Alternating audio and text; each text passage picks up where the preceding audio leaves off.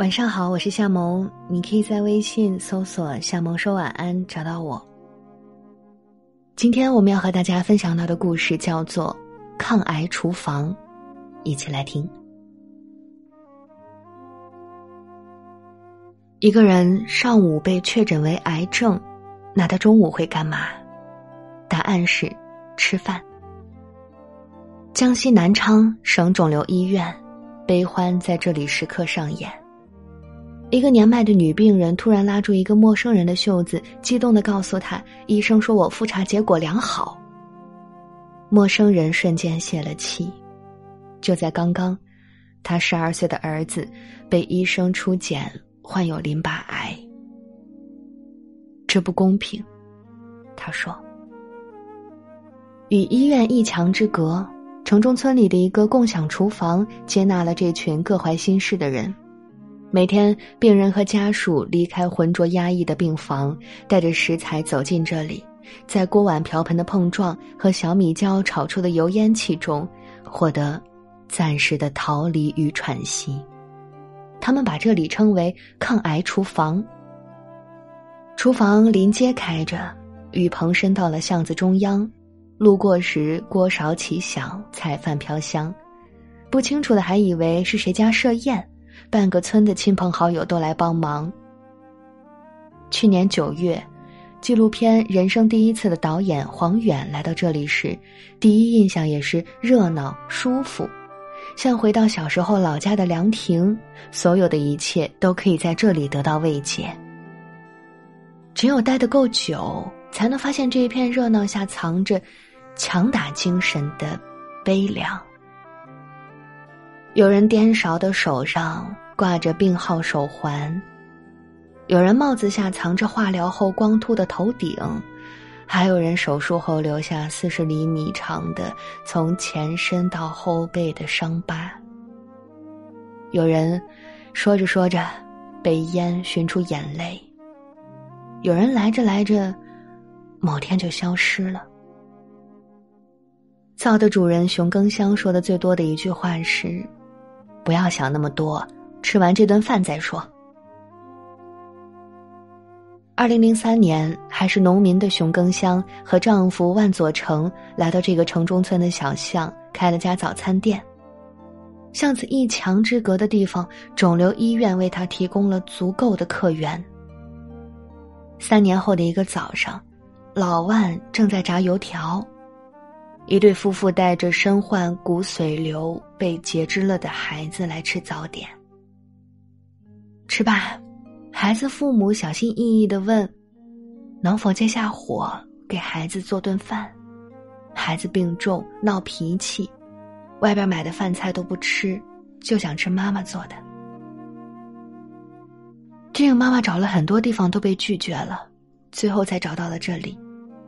熊更香看了看孩子十来岁的小身子骨，和他空落落的一只腿，二话没说就答应了。你来吧，天天吵都没关系，我反正都是要做早点的，炸完油条的火还旺，你来就行。多米诺骨牌的第一张牌倒下了，接着一传十，十传百，半个医院的人都知道了这里。越来越多的人过来借火做饭，每天少则三十人，多则上百个。病友们聚在一起做饭之余互相打气，抗癌厨房的名字就这么叫了起来。炉子不够用了，老万自费买了十多套厨具和炉子。借火最初是免费的，后来有家属觉得过意不去，提出要付钱。为了维持基本的开支，也为了让家属安心，炒一个菜收五毛。这个价格持续了整整十年，直到二零一六年物价上涨才调整为一块钱。别小看这一块钱，虽然医院也提供饭菜，五元八元也能吃到荤素不等的菜品，但面对高昂的治疗费，病人和家属还是能省就省。也不完全是为了节省开支，让病痛中的家人尝到属于家的味道，向家人表达爱意，或许是来到这里更重要的意义。曾经有个四十几岁的女人路过，看到家属们在做饭，一时感慨万分。她拉过万师傅说：“好遗憾，母亲住院时没有这样的地方。如果早点遇见你们，我心里的遗憾会少一些。”厨房是开给病人的，更是开给家属的。万佐成明白，有的病治不好，但让病人吃好，家属的遗憾就少一些。走在江西省肿瘤医院里，你会看到人们拎着各种颜色的塑料水桶，他们并非去洗衣洗澡，而是装上菜肉，要么刚从厨房回来，要么在去的路上。饭点前后，厨房里各种声音都有。嗡嗡的是冒起的压力锅，吭吭的是刀在剁菜板，把特产小米椒碎往热油里一扔，呲啦一声，鲜香辛辣的味道瞬间升起来了。有人说，在这儿做饭有家的感觉。老夏算得上厨房的常客，自从五年前妻子患上宫颈癌开始住院，他也跟着半个人住了进来。如今。他的橙黄色塑料水桶已经褪色到接近透明了。老夏生性乐观，出没之处总伴随大嗓门的笑声。黄远就是被他的笑声吸引的，这人特别好玩，跟谁说话都在打趣。有人问老夏：“你妻子什么病啊？”老夏指了指自己的脑袋：“脑子进水了。人家说你脑袋进水了，他就是脑袋进水了。”说罢，又哈哈大笑起来，嘴里的豁牙清晰可见。老夏对妻子实行鼓励疗法，每天变着花样夸他：“老婆最棒，老婆今天又漂亮了一点呢。”妻子半恼半笑，甩给他一个自行体会的表情。他还喜欢给妻子唱歌：“十五的月亮升上了天空，为什么天边没有云彩？”只要哥哥你耐心的等待哟，你心上的人儿就会跑过来哟。振奋的歌声落在空旷沉闷的病房里，大概是歌词引发了思绪。妻子把头歪向一边，眼泪顺着眼角落了下来。老夏一边俯身擦泪，一边重复着：“只要哥哥你耐心的等待哟。”你心上的人儿就会跑过来哟。妻子的病已经很严重了，由于癌细胞转移、脑部水肿压迫神经，他失去了行动能力，话也说不出，只能发出哼哼的叫声。妻子痛，老夏也跟着痛。妻子睡不着，发出痛苦的呻吟，老夏也跟着睡不好。为了治疗妻子，家里已经花了一百多万，别说是有钱人，就是金山都给你搞倒喽。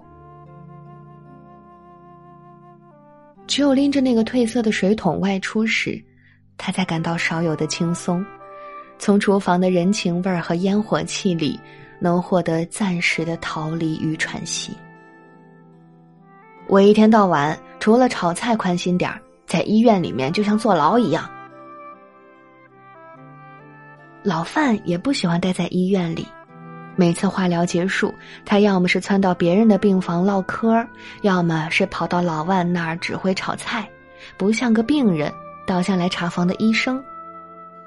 一年前，他检查出肝部患有肿瘤，如今肿瘤已经取出来了。万师傅这儿人多，老范逢人就捂着拳头比划：“这么大肿瘤，这么大。”说到兴奋处，还掀起衣服让人看自己身上的伤疤。末了，这位人生导师总不忘鼓励下其他人：“高兴一点你脸色不好看，家人脸色也不好看。”见的人多了，老万从菜品里就能看出病人的情况。清淡汤菜突然换成了大鱼大肉，或许是个不好的迹象。一个五十多岁的女人就更换过丈夫的菜谱，把常吃的炒青菜换成鱼和鸭肉，丈夫吃不下，饭菜倒掉了。没过多久，丈夫就离世了。吃不下东西，人就快不行了。因此，如果家属做饭时将饭菜捣得稀烂，也不是个好征兆。无论厨房里的欢声笑语如何存在，对病情恶化的恐惧，对死亡的恐惧，始终是这里绕不去的暗礁。曾经有个三十多岁的男人被诊断为癌症，老万眼睁睁看着他从健壮变得瘦弱，他安慰他：“三分治，七分在精神。”后来，这个年轻人再也没出现。也不知道是死是活。一个大叔在厨房隔壁租住过几晚，熊阿姨曾看到他独自落泪。他儿子五十五岁，肝癌晚期。还有个独自来南昌看病的乡村女老师，坚信坚强的信念和乐观的心态是对抗疾病最好的药方。每天早上六点准时起床做早操，对着大树唱歌。从《长相依》《杜十娘》唱到常回家看看。为了节省床位费，她没让丈夫陪护。每个来人都藏着一把辛酸泪，老万夫妇打心里心疼他们。为了方便病人，厨房三百六十五天无休，甚至除夕都在开火。医院不休息，我们不休息。老万还把电话号码挂在墙上，标注“二十四小时服务”。到我们这里的都好可怜，我们再苦再累，都没有他们难。他俩常常这么说，但其实他们的生活也不容易。巷子所在之处是南昌著名的城中村，是脏乱差的代名词。这条不过三百米的小巷，分布着十多家廉价旅馆，三十多个小饭馆。夫妇俩租住了两间二十平米的屋子，他们和孙女儿住一间，儿子单独睡一间。屋外是露天的厨房，屋内是捡来的家具，各种塑料袋杂乱无章的塞满了橱柜。说来，夫妇二人也算病人家属。十几年前，儿子开的木炭厂倒闭后，儿子因此精神变得不正常，一家人花了四十万也没治好。熊阿姨想不明白，问医生也问不明白。我儿子能吃能睡，也能跟人说话，怎么会有精神病呢？念及儿子，他有些伤感。我想多做好事，下辈子修个好好的儿子。于是他们小心翼翼的维护着这一切。巷子不过三点五米宽，几十个人切菜做饭，确实有碍进出。他们因此更加谨慎。邻居来买油条不要钱，过年过节谁家用火缺煤，随便拿也不要钱。没想到街坊们不仅没有抱怨，还把自己不用的锅碗瓢盆都送来。十多年来，房东也没给他们涨过房租。腾讯新闻前往拜访时，看到有街坊特意送来母鸡，硬塞给熊阿姨。熊阿姨怎么也没收下，对方说：“你不吃，可以给病人吃啊。”日子一天天过着，有人离开，有人到来。很多病人家属都跟老两口成了朋友，出院时前来道别。给他们送上自家种的红薯和花生。那些离世了的病人家属路过时，也会轻轻说一句：“人走了。”像锅里生出的烟，轻飘飘，又把人呛出了眼泪。纪录片播出前，黄远联系了老夏和老范，人生导师老范的病情在逐渐好转，病灶已显示阴性。而老夏的妻子却永远的离去了。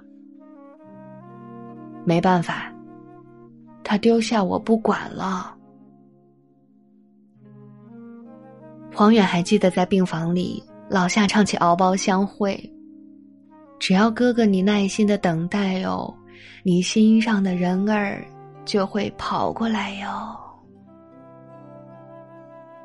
歌声落在沉闷的病房里，妻子把头转向一旁，眼泪顺着眼角掉了下来。